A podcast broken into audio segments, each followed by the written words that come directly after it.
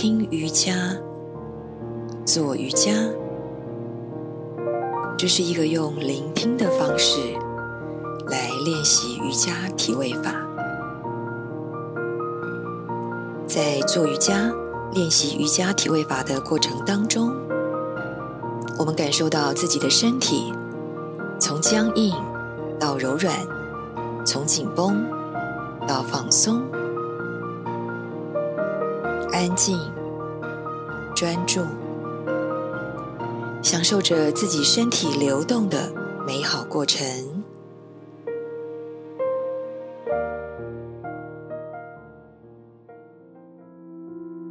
不论你练习瑜伽多久，或者你才刚刚开始接触练习瑜伽，对大多数的人来讲，我们的生活都是以大脑来。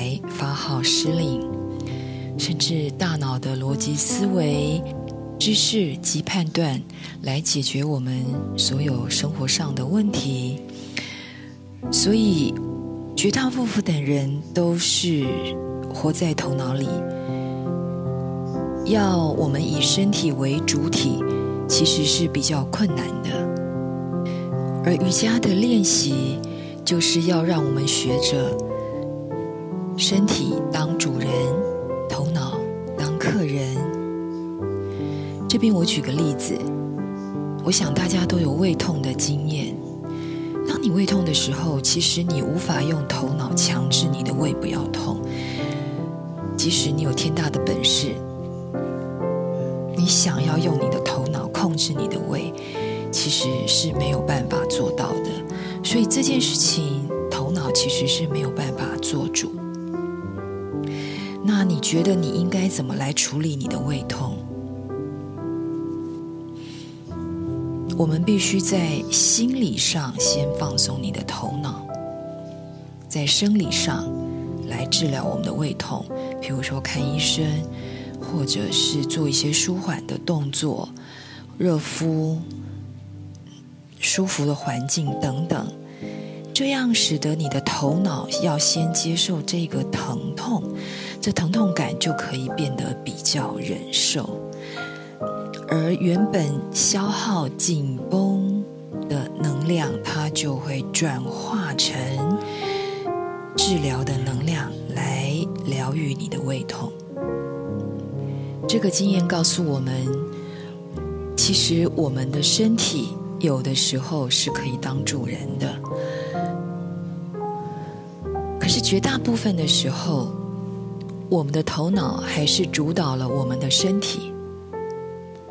再举一个例子，大多数人练习瑜伽都是先跟着一位老师、同学，在固定的场合练习。在练习的过程当中，你的眼睛一定是看着老师，看着同学，还没开始练习。头脑脑袋就有很多的想法出来。这个老师教的好不好？体位法做的够不够厉害？身材怎么样？隔壁的同学体位法做的比我好，前面的同学体位法做的比我差。头脑不断的根据以前的经验知识，开始做一些评断、批评，这都是绝大部分人的经验，包括我自己。我自己一开始练习的时候也是如此，因为我们有一个强势的头脑。从小到大，我们学校的教育、学校的学习都是以头脑为主，包括我们出了社会。所有知识的累积、经验的判断，都不断的在训练我们的这个头脑。所以，大多数的人都是用脑过度，用脑过度造成神经功能的失调，脑血管收缩不足、供血不足，出现头晕、头痛、胸闷等症状，甚至注意力分散。反应迟钝、健忘，失眠，再加上现代三 C 电子产品的大量使用，几乎没有一个人不是在用脑过度的状态之下。回到瑜伽最基础的练习，就是我们要学着让我们的身体当我们的主人，头脑当我们的客人，身体主导变成主角。在练习瑜伽的过程当中，身体与头脑彼此要好好的交流。而不是对抗。所谓的交流，是你在练习的过程当中，你的头脑的念头会一直不断的出来，你的头脑会不断的想要用力的改变，用力的调整。这样的心态反而会加重了失衡的状态。身体要来觉察、感受、观察。自己的僵硬、无力、不协调，而头脑不要批判，不要批评，也不要用力的改变、过度的调整。失衡的状态严重时，就会造成身体的受伤。身体的受伤，就是自己的身体没有觉察到自己身体的状态。自己的头脑强迫甚至勉强自己做出自己完全无法做到的体位法。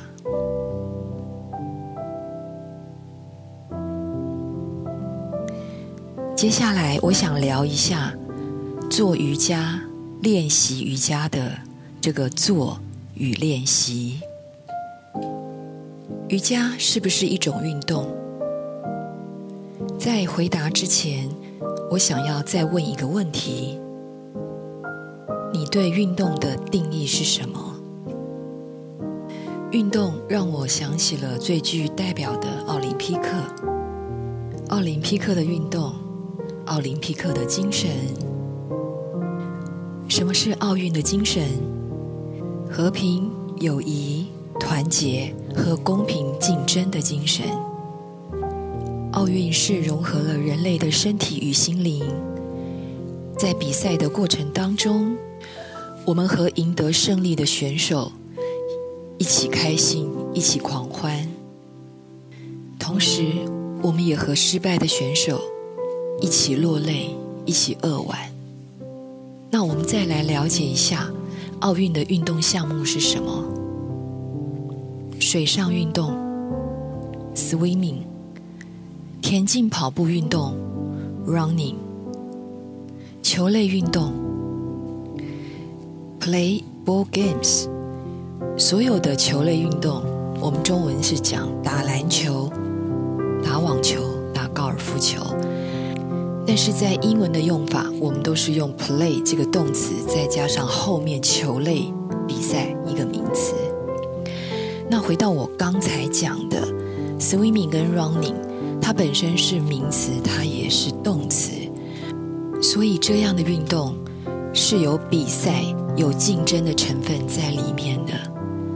既然有竞争，就会有赢家和输家。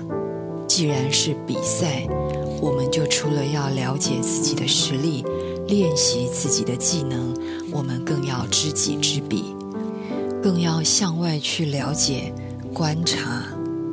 对手的实力，而回到我们的主题——瑜伽。瑜伽 （yoga） 这个单字，它本身是名词，那放在它前面的动词是什么？练习 （practice）。所谓的做瑜伽，就是练习瑜伽 （practice yoga）。瑜伽。不是一种比赛，瑜伽没有输赢，也不是一种竞争，它更不需要向外去看别人的实力。但在绝大多数的人在大脑潜意识里面，都会认为瑜伽是一种比赛的运动。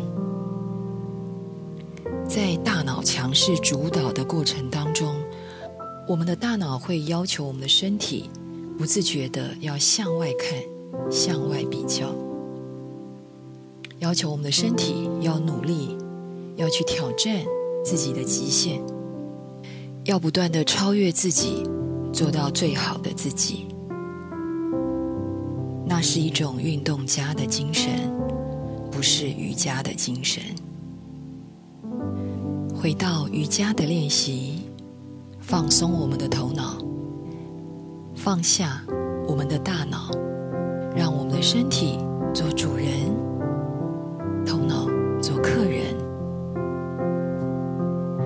非常有趣的一件事情，听众朋友，听到这里，你知道我是在跟你的大脑沟通，还是在跟你的身体沟通？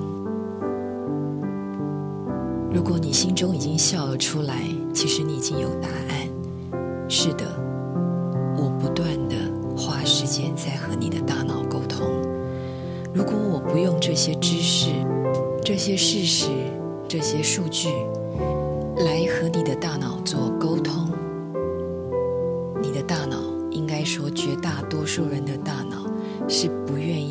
下它的主导权的。理解了我们的强势大脑，要回到练习这件事情上。既然是练习，就表示这件事情是我们不熟悉的，甚至每一次的练习都会因为身体、头脑的状态不一样而有所不同。而且大多时候，头脑明明知道要当客人。可是还是不断的跳出来主导身体，还有身体的协调度、灵活度不够，常常我们会感受到明明知道，可是就是做不到。这些都是练习瑜伽体位法必经的过程，高低起伏也是练习的常态。瑜伽不是比赛。没有输赢，瑜伽不是竞争。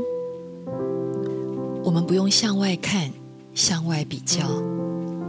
我们只要回到我们的身体，回到我们的内在，这就是瑜伽的练习。以上的分享都是我在教瑜伽的过程当中，自己很深刻的感受与领悟。再加上我看到很多学生为了追求身体的健康，去做很多的运动、很多的锻炼，过程当中造成了运动的伤害。我想这是没有一个人愿意乐见的。踏着瑜伽知识的基石，回到身体体位法的练习。感受到能量在身体里面的流动，找到身体、能量、头脑三者的平衡与协调。每一个人都与众不同，这才是我心目中完美的体位法。如果这一周你还没有练习瑜伽体位法，我会建议你。实际的去练习瑜伽的好处、益处，对身体的帮助，也是要透过你的练习。